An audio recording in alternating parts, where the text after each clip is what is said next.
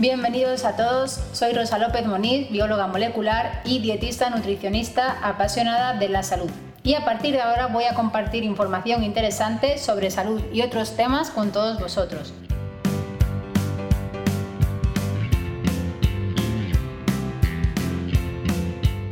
Quiero empezar este primer episodio hablando de las bondades del limón.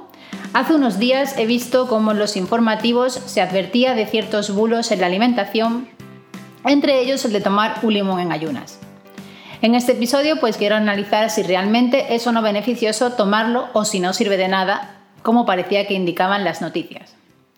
Como sabéis existen varios grados de evidencia científica en los artículos si ponemos una pirámide con los grados de evidencia, pues en la base, es decir, lo que menos evidencia podemos decir que tiene, pues son las investigaciones in vitro, que son los primeros ensayos que se hacen cuando se va a investigar sobre algo. Y en la cúspide, en la parte más alta, pues tenemos las revisiones sistémicas y los metaanálisis, que pues, podemos decir que es lo que tiene un fuerte grado de evidencia y cuando tenemos un metaanálisis sobre una sustancia o sobre un alimento en cuestión, pues podemos decir que lo que se afirma en ese metaanálisis pues tiene bastante evidencia. Aclaro que lo de tomar el limón en ayunas o en otro momento no es para nada imprescindible, pero si tenemos en cuenta el ritmo circadiano del estómago, las, las glándulas, los órganos, pues tienen horas a las que funcionan mejor que otras, digamos, tienen su ritmo circadiano y bueno, pues a la mayoría pues nos suele sentar mejor tomar un alimento ácido, de pH ácido como es el limón, que no significa que sea un alimento acidificante, todo lo contrario, sabemos que las frutas suelen alcalinizar, alcalinizan la orina. Eh, pues es mejor tomarlo por la mañana por ese pH ácido que por ejemplo por la noche, al menos a la mayoría. A veces pues eh, pienso que algunos sanitarios pues desconocen ciertas cosas y cuando un paciente pues parece, entre comillas, que sabe más que ellos de algunos temas, pues prefieren decir que eso no tiene evidencia y que es un bulo. Pero bueno, ¿qué malo tiene que la gente consuma limones? Las recomendaciones, que yo sepa, son cinco piezas de frutas y verduras al día, y de eso sí tenemos bastante evidencia. Pues el limón puede ser una de ellas, una de estas cinco raciones. Las bondades del limón no son solo debidas a la cantidad de vitamina C que posee, que aunque posee bastante, 37 miligramos por 100 gramos de jugo de limón, según una base de datos Betka, que es científica, pues es verdad que hay alimentos que poseen más, aunque dudo que sea una vitamina tan biodisponible como es la del limón, ya que la vitamina C del limón además está protegida por unas sustancias, unos fitoquímicos, que son los bioflavonoides como la rutina, la quercitina, la citrina y la esperidina, que son sustancias que están presentes en este cítrico y que además van a facilitar que se absorba mejor la vitamina C, porque la protegen, la protegen de la oxidación por lo que el limón, además de, proporcionar una vitamina C de gran calidad, es muy biodisponible. La podemos absorber, que al final es lo que nos importa. Además, estos bioflavonoides también le aportan unas interesantes cualidades como la de actuar como pues, antioxidantes y además protegen los vasos sanguíneos. De estas afirmaciones sí que hay bastante evidencia. Se dice que el limón no ayuda en casos de resfriados, que no hay evidencia, pero sabemos que el resfriado lo produce un virus y es sabido que los leucocitos, que son los glóbulos blancos que van a atacar a esos virus, necesitan vitamina C para funcionar, que son los que al final te van a ayudar a pasar la infección, porque los antibióticos no curan el resfriado, los antibióticos actúan contra bacterias y no contra todas, porque cada vez hay más resistencia. El resfriado lo curas tú, con tu sistema inmunológico, con tus glóbulos blancos, tus linfocitos, que son los que actúan contra los virus, y necesitan vitamina C. Por lo que, sin esperar milagros, recomendar tomar jugo de limón para ayudar a combatir una infección no es ningún bulo. De hecho, algunos estudios sí han demostrado cierto beneficio sobre el consumo de la vitamina C en el resfriado. La vitamina C se ha propuesto pues, para tratar infecciones respiratorias desde que fue aislada. En los años 30 se tomó particularmente popular en la década de 1970, cuando el premio Nobel, doble premio Nobel Linus Pauling de Química y de eh, la Paz, concluyó que a partir de los ensayos controlados con placebo iniciales que la vitamina C podía prevenir y aliviar el resfriado común. Y posteriormente pues, se han realizado más de dos docenas de nuevos ensayos y hay algunas revisiones, que es lo que queremos comentar. Hay una revisión que fue llevada a cabo en, 2000, en 2003, en mayo del 2003 se publica, por Harry Melai. Colgaré un artículo en la web nuestra para que podáis acceder a estos artículos.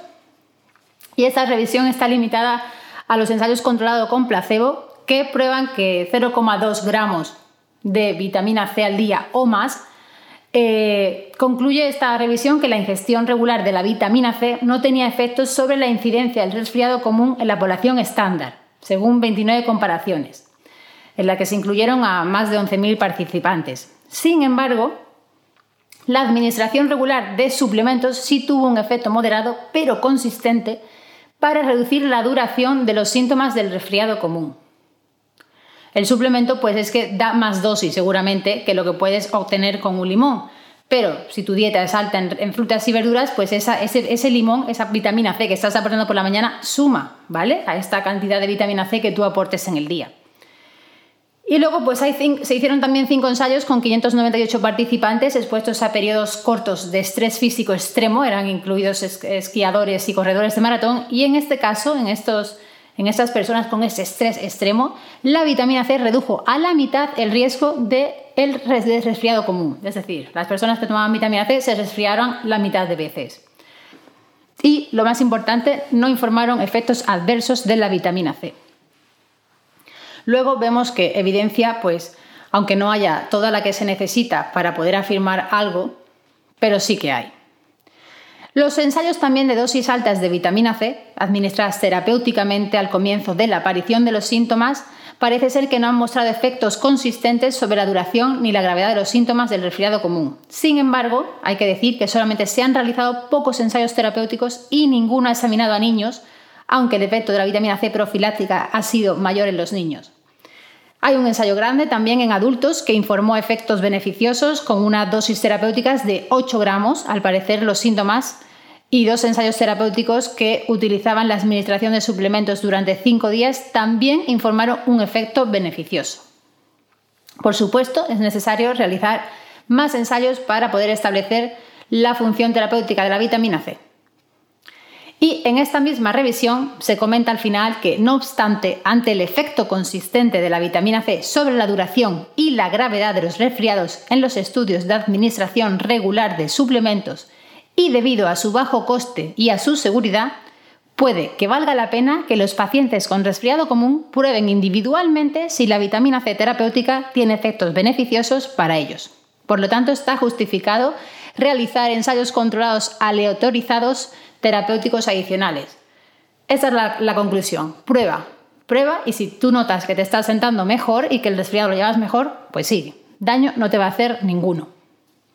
Una investigadora, Emilia, explica que si tenemos evidencia de, de, que el micronutriente acorta la duración de los resfriados y alivia sus síntomas, este es otro, otro estudio, y es una afirmación sustentada también por Gorton et al. en 1999 dado que en su estudio obtuvieron que la gripe y los síntomas del resfriado en el grupo de prueba se redujo un 85% en comparación con el grupo control después de la administración de megadosis de vitamina C. Son dosis altas, es verdad, pero la vitamina C mejora y acorta el resfriado. Estas fueron las conclusiones. Tenemos una revisión también más reciente, que es publicada en 2015 en la revista española de Nutrición Humana y Dietética, que resalta las siguientes propiedades sobre la vitamina C y el sistema inmune. Las voy a leer. Mejora la integridad de la barrera epitelial, promoviendo la síntesis de colágeno, es decir, es buena para que nuestra piel eh, luzca bonita, esté radiante, para que nuestras articulaciones estén funcionando bien, para que nuestros órganos, que también tienen mucho colágeno, funcionen bien. Mantiene el estado oxidativo de las células y protege contra las especies reactivas de oxígeno, generadas durante el estallido respiratorio y la respuesta inflamatoria, es decir, es un gran antioxidante. Estimula las funciones de los leucocitos. Como hemos dicho, neutrófilos y movimiento de monocitos son las células de nuestras defensas, que son al final los que nos van a ayudar a pasar el resfriado. Estimula, eh, perdón, esta ya lo he leído, regula la respuesta inmunitaria a través de sus propiedades antivirales y antioxidantes, como sabéis, el resfriado es un virus, con lo que la vitamina C tiene propiedades antivirales, nos puede venir muy bien. Reduce la duración y severidad del resfriado común. Estamos hablando de la vitamina C, no del limón, pero sabemos que el limón es uno de los alimentos que proporciona una calidad de vitamina D, una vitamina C muy biodisponible. eh, reduce la incidencia del resfriado común y la neumonía en sujetos que practican ejercicio físico intenso o que viven en entornos con mucha gente. Pues con todo esto parece que sin duda se necesitan más estudios, pero la administración al menos regular de suplementos de vitamina C, que es de lo que se van a hacer más estudios, y es de lo que más estudios hay, ya que el limón en sí pues, no reporta beneficios económicos a los grandes lobbies e industria farmacéutica, pues sí acorta los síntomas del resfriado. Obvio que por solo tomar diariamente el jugo de un limón no vamos a estar protegidos de todas las infecciones, pero sin duda pues es una ayuda al sistema inmune y todo suma. Si se toma su limón en ayunas, siga haciéndolo, nada malo les va a pasar. Por ello, y son muchos los beneficios que se ha demostrado el limón, que es un gran antioxidante. Y por otro lado, también se afirma que la vitamina C ayuda a adelgazar, y a eso también se le ha llamado bulo, que por cierto, por si no conocéis bien el significado de la palabra bulo, es una noticia falsa que se difunde generalmente con el fin de perjudicar a alguien. O según la RAE también podemos definirlo como una noticia falsa propagada con algún fin. Imagino que el fin debe ser vender más limones, no sé, porque daño no parece que, haya evidencia que justifique que el limón nos pueda hacer daño. Tal vez, pues si abusamos al esmalte dental, pero poco más. Bien, pues eh, vamos a hablar también de los beneficios del limón para perder peso, si eso es un bulo o no, ¿vale? Entonces, eh, para empezar, debemos saber que para que los ácidos grasos se oxiden en la mitocondria, es decir, para que perdamos grasa, para los que les interesa adelgazar, ¿no? En este sentido, para obtener energía al fin y al cabo, pues eh, necesitan una molécula que actúa como lanzadera, es decir, cogemos los ácidos grasos y los tiramos como si fuera una pelota, ¡boom!, hacia la mitocondria. Y esta sustancia es la carnitina, que para sintetizarla necesita vitamina C. Luego, lo mismo que pasaba con el tema de las defensas, que los glóbulos blancos necesitan vitamina C para funcionar, pues la molécula que lanza las moléculas de ácidos grasos a que se quemen al horno, la mitocondria, pues también necesita vitamina C para funcionar. Una deficiencia leve de carnitina ha demostrado que produce aumento de la grasa corporal, por lo que de un modo indirecto, al menos, ¿no? Pues consumir alimentos ricos en vitamina C, entre ellos el jugo de limón en ayunas, debería ayudar a mantener un buen nivel de carnitina, que a su vez es uno de los muchos factores que pueden influir en la acumulación de la grasa corporal. Que no haya evidencia no significa que sea un bulo. El saber popular sabe muchas veces más que la ciencia. Y ojo, que ojalá pudiéramos tener mucha ciencia detrás de estas afirmaciones, pero es que el limón no se puede patentar.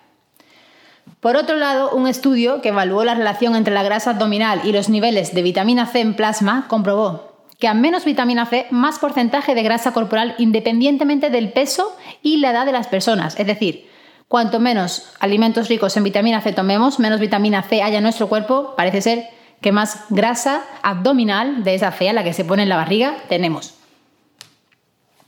Hay otro estudio que está publicado en 2016 en India en el que se reclutó un total de 50 sujetos sanos que recibieron 300 mililitros de jugo de limón, este sí es con jugo de limón, cuatro veces al día durante cuatro días sucesivos. Las evaluaciones se realizaron antes y después de la intervención y el análisis estadístico se realizó mediante una prueba de emparejada de Student con el uso del paquete estadístico para las ciencias sociales, el SPSS versión 16. Los resultados mostraron una reducción significativa en el peso, el índice de masa corporal, la masa grasa y la masa libre de grasa y los triglicéridos, eh, los triglicéridos séricos totales, con una reducción insignificante en el porcentaje de grasa y el colesterol sérico total en comparación con el valor basal.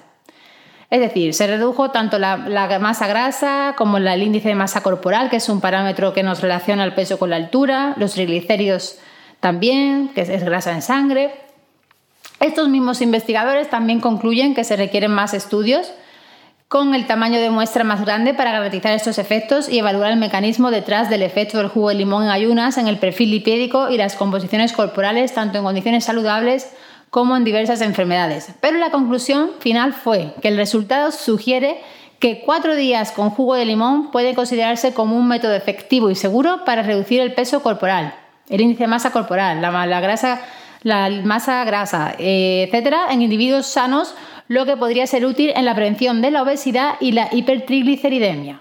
Es decir, ayudaría a personas obesas y a personas con triglicéridos altos.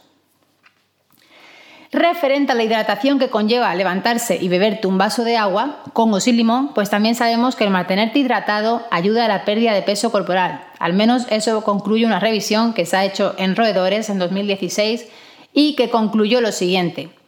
Esta breve revisión destaca la considerable evidencia de que un aumento en la ingesta de agua, es decir, un aumento de la hidratación, conduce a la pérdida de peso corporal. En estudios con roedores el efecto es claro y es consistente. Por lo menos esto requiere que la medición de la ingesta de agua se incluya en un experimento relacionado con roedores y todos los aspectos de la regulación del peso corporal debe desde el comportamiento de ingestión hasta la función metabólica. Además, el agua con limón es una bebida muy baja en calorías, como unas 6 kilocalorías, que si lo comparamos con, un, por ejemplo, un vaso de refresco azucarado, que supera las 100 kilocalorías, o otras bebidas como cerveza, vino, pues sin duda es una buena forma de reducir tu ingesta calórica y así bajar de peso. A mí me encanta comer con un vaso de agua con limón con un poquito de hierbabuena. y por otro lado existe evidencia que demuestra que tomando bebidas bajas en calorías, con las comidas se reduce el número total de calorías consumidas en esa comida, ya que beber alimentos con muchas calorías no hace que comas menos, no compensas. Desde luego que para mantener el peso pues no bastará con tomar alimentos ricos en vitamina C. Debemos también llevar una dieta saludable y movernos. Pero sin duda beber agua con limón, aún sin la evidencia que necesitamos para asegurarlo, ya que no hay estudios ni que lo afirmen ni que lo nieguen, simplemente no se han hecho, puede ayudarnos a formar carnitina, mantenernos hidratados, saciados y sin aporte de calorías. Luego sí, seguiré recomendando esta bebida como una opción muy saludable a mis pacientes que quieran perder peso o aquellos que simplemente se preocupen por su salud. Yo me tomo mi vaso eh, en ayunas de limón y lo voy a seguir haciendo. Bien, y por último vamos a indagar sobre los beneficios que puede tener el jugo de limón en la prevención de algunos tipos de cáncer, que también se dice que es un bulo. En Corea en 2013 son JK et Baet, publican una revisión de máximo grado de evidencia en la que se revisan artículos relevantes sobre dieta y cáncer de seno hasta, hasta enero del 2012, fueron las revisiones. ¿no? Se revisaron todos los estudios epidemiológicos que evaluaron la ingesta dietética de cítricos y presentaron estimaciones de riesgo de la asociación entre la ingesta de cítricos y el riesgo de cáncer de seno. Bien, pues seis estudios de casos y controles de cinco artículos fueron elegibles y el resumen general mostró una reducción del 10%, 10 en el riesgo de cáncer de seno asociado con una alta ingesta de cítricos, por lo que concluyeron que los resultados agrupados de los estudios observacionales mostraron una asociación inversa entre la ingesta de cítricos y el riesgo de cáncer de mama, es decir, a más cítricos, menor riesgo de cáncer de mama. Teniendo en cuenta que la probabilidad de desarrollar cáncer de mama en España es de una cada ocho mujeres, es decir, una de cada ocho mujeres en España se estima que va a tener cáncer de seno. Y siguiendo el principio de más vale prevenir que curar, pues la mejor arma para combatir enfermedades es siempre la prevención, pues yo elijo tomarme mi limón en ayunas. La prevención del cáncer proviene de hábitos saludables, como sugirieron Tomasetti y sus colegas que afirmaron que casi el 30-40% de la incidencia de cáncer podría prevenirse con una dieta adecuada y actividad física para mantener el peso corporal adecuado. 30-40%, lo repito, de los cánceres podrían prevenirse a través de una buena alimentación y ejercicio físico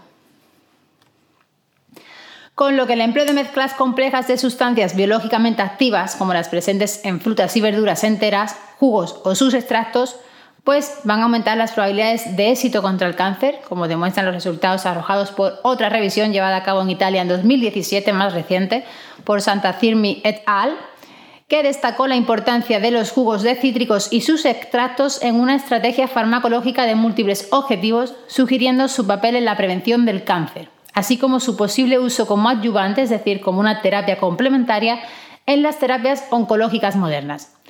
Sin embargo, pues nuevamente se necesitan más estudios experimentales y clínicos para explotar los aspectos beneficiosos de estos jugos y sus extractos en su totalidad, ya que a pesar de la gran cantidad de evidencia de estudios preclínicos que muestran el efecto anticancerígeno de los jugos de cítricos, una limitación actual para su empleo antitumoral es que los estudios clínicos son pocos y sus resultados se obtuvieron a través de pruebas autoevaluadas en pacientes. Es decir, hay pocos estudios clínicos, pero sí hay bastante evidencia de las propiedades anticancerígenas del limón. Pues investigadores, porfa, háganos más estudios para poderlo afirmar con más evidencia. Tenemos otra revisión más que me encanta, pues, como sabéis, argumentar con, con pruebas científicas.